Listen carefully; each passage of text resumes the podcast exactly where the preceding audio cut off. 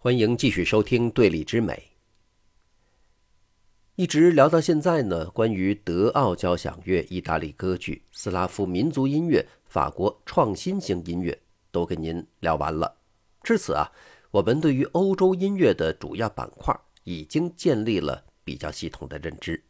那接下来呢，就让我们再来看看欧洲的其他地方，北欧、西班牙以及英国的音乐。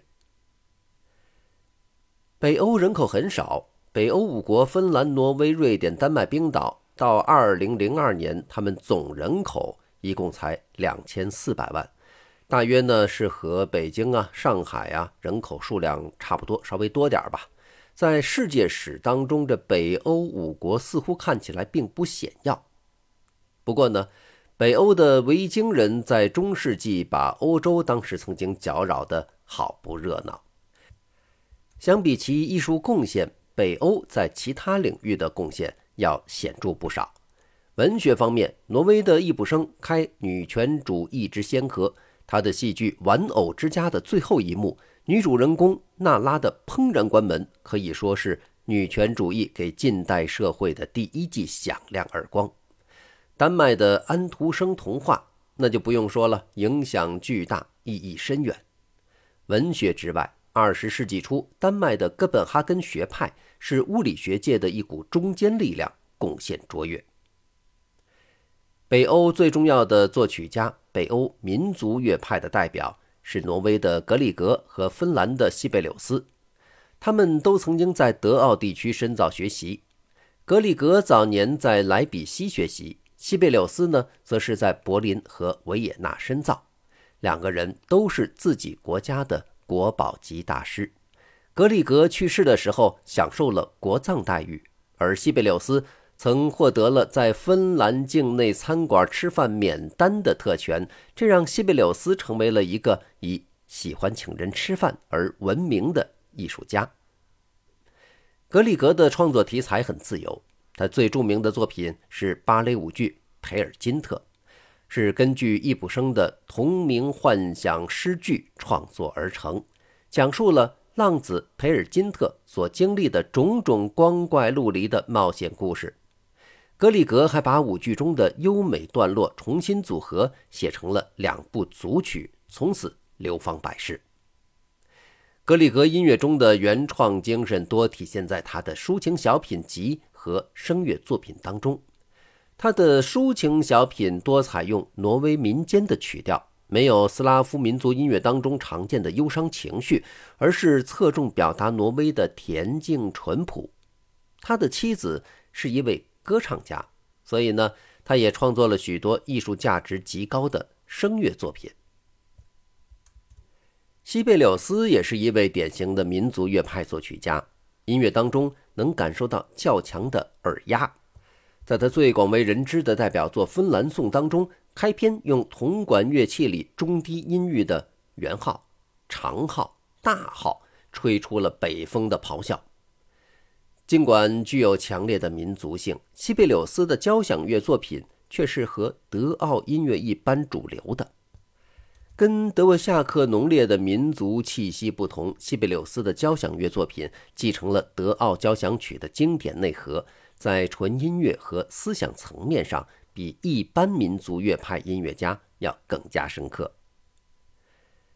他一生一共写过七部交响曲，其中 C 大调第七交响曲虽然之后指挥家在录音时会分成四个乐章，但实际上西贝柳斯在创作的时候并没有乐章的界限，是独具一格的交响乐作品。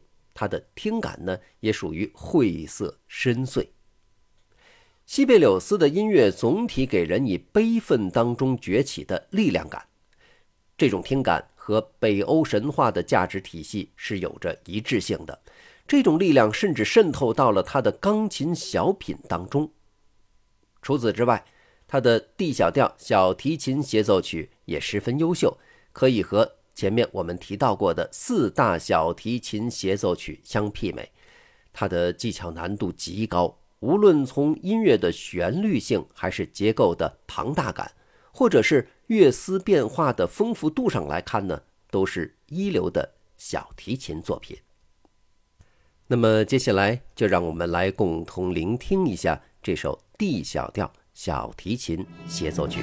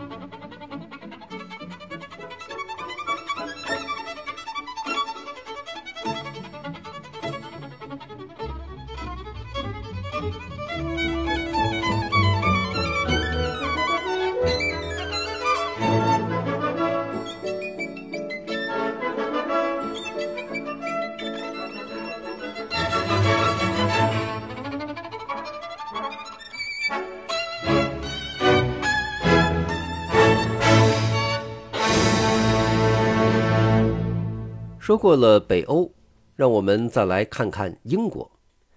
英国本来就是崇尚音乐的国家，但是根据罗曼·罗兰的说法，宗教改革精神传到英国时，这堆音乐之火在烧起来之前，它就被浇灭了。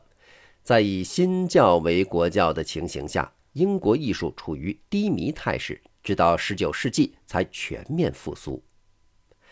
埃尔加是英国历史上最重要的作曲家之一。他的创作风格深沉稳健，带有强烈的雾都气息，塑造了英国音乐的固有印象，是英国音乐当之无愧的复兴者。进入二十世纪，埃尔加的音乐虽然被认为是守旧陈腐的象征，但确实又是英国之声。他的音乐整体上展现出史诗般深沉厚重的恢宏气势。他的《威仪堂堂进行曲第一号》被誉为英国。第二国歌。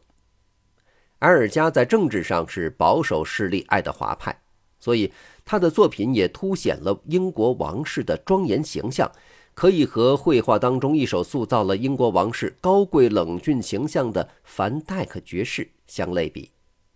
埃尔加将协奏曲这种风格发挥到了极致，从他的 B 小调小提琴协奏曲当中，甚至能听出工业革命时伦敦的街景。全曲超过五十分钟，整体结构异常宏大。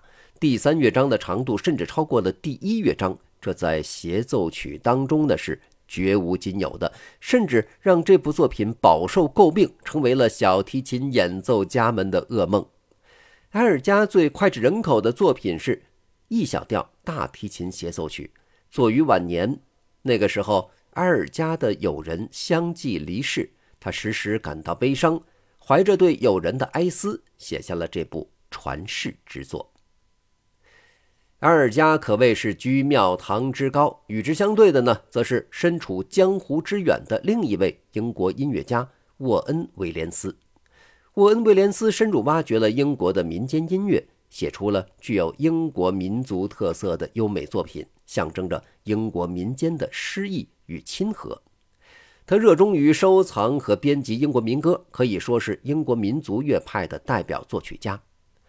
有一首大家都非常熟悉的英国音乐，叫做《绿袖子》，最早呢就是由他编纂成了交响乐。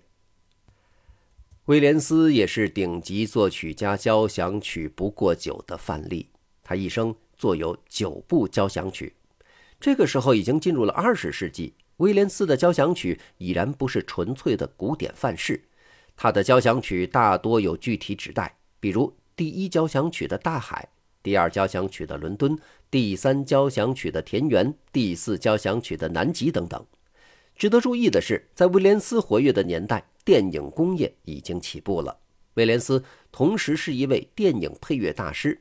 比如第七交响曲就是改编自他为电影《南极的斯科特》所做的配乐。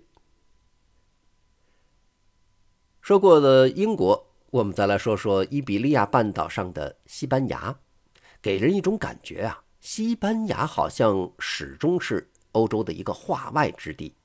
西班牙被摩尔人统治了将近七百多年，整个社会的文明根基跟西欧是完全不同的。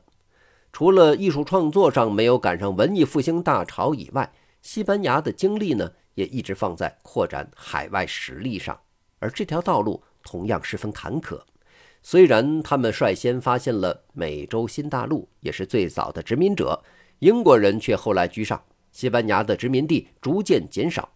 在二十世纪两次改变世界格局的战争中，也没有什么西班牙的身影。甚至二战后，西班牙周边的欧洲国家无一例外进入了民主共和体制，只有西班牙还在实行弗朗哥的独裁专制。直到1975年，弗朗哥去世，才还政于流亡在国外的胡安·卡洛斯，建立君主立宪的西班牙王国。与周边的主流国家迥异的历史发展和复杂的文化背景，让西班牙艺术拥有。独特气质。前面提到过，西班牙的绘画艺术充满妖气。其实，这种妖气在西班牙音乐当中也极为典型。西班牙音乐呢，题材偏短小，交响曲、协奏曲、歌剧这类传统西方音乐题材的作品并不多见。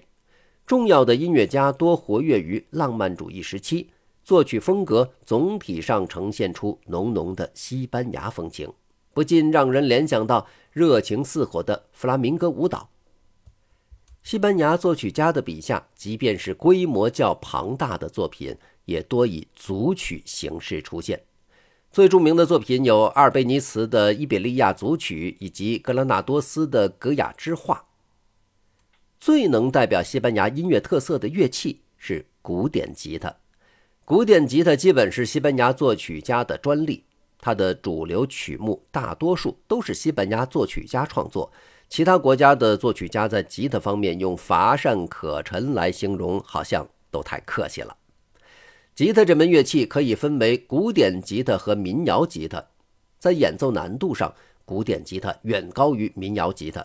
民谣吉他的主要功能是伴唱，弹奏伴唱的和弦呢，大致就已经够了。加上民谣吉他还有转调夹这种作弊利器，入门的门槛很低，学习上一个礼拜就能弹唱简单的歌谣。古典吉他则不然，不仅要求演奏者弹奏和弦，对旋律也要有精准的把控。但是因为吉他是拨弦乐器，不像提琴这种弓弦乐器可以持续发声，所以音量是吉他的弱项。塔雷加是西班牙历史上著名的吉他演奏家，少年天才。二十二岁进入马德里音乐学院学习钢琴和作曲，最后才发现原来吉他才是他的一生挚爱。塔雷加被后人誉为“吉他上的肖邦”。共作有七十多首吉他曲，一百二十多首改编曲，在技巧上充分体现了吉他的音乐特色。其中不少曲目是吉他音乐最经典的保留曲目，好比像阿尔罕布拉宫的回忆、阿拉伯风格奇想曲等等。除了作曲以外，塔雷加还挖掘了大量吉他演奏技巧，比如吉他的八度泛音。泛音呢是一种提琴技巧。用手轻轻搭在弓弦的整数分割处，拉出来的声音就具有口哨一般的清脆感。这种技巧被塔雷加移植到了吉他上，因此吉他在音色方面的表现力被大大丰富。从这个意义上来说，塔雷加甚至可以被认为是吉他上的帕格尼尼。无独有偶，帕格尼尼呢，实际上也创作了许多吉他作品。他曾经说过呀。小提琴是我的情人，吉他是我的主。塔雷加把巴赫、舒伯特、莫扎特等等古典名家的大量作品改编成吉他作品，这其实是冷门乐器的必经之路。例如，竖琴和马林巴琴都拥有大量从钢琴移植改编的曲目。那么接下来呢，就让我们共同来聆听一下。塔雷加的阿尔罕布拉宫的回忆。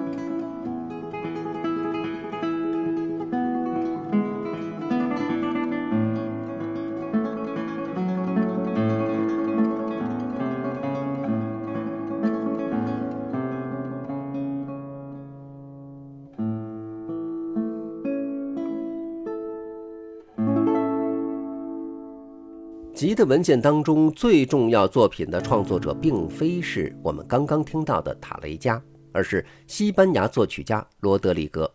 罗德里格的《阿兰胡埃斯协奏曲》几乎是古典吉他最重要的作品，其中第二乐章的主旋律已经成为了西班牙风情的代名词，多次出现在影视作品当中。虽然这部协奏曲在首演时并没有引起太大反响。但是罗德里格因此获得的版税却超过历史上任何一首西班牙乐曲。阿兰胡埃斯协奏曲是所有吉他协奏曲当中演出频率最高的作品，也被视为是吉他演奏家的试金石。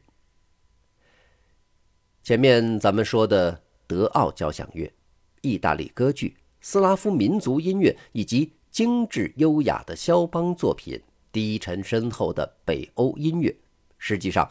都是古典音乐框架下的调性音乐，与之相对的，则是二十世纪由勋伯格为首的作曲家所发明的无调性音乐。在无调性音乐的领域里，德彪西反而是先行者。他对半音音阶的使用，让无调性音乐初见端倪。未来我们会专门有一章去说无调性音乐的发展历史。今天咱们就先聊到这儿。下期节目继续聊。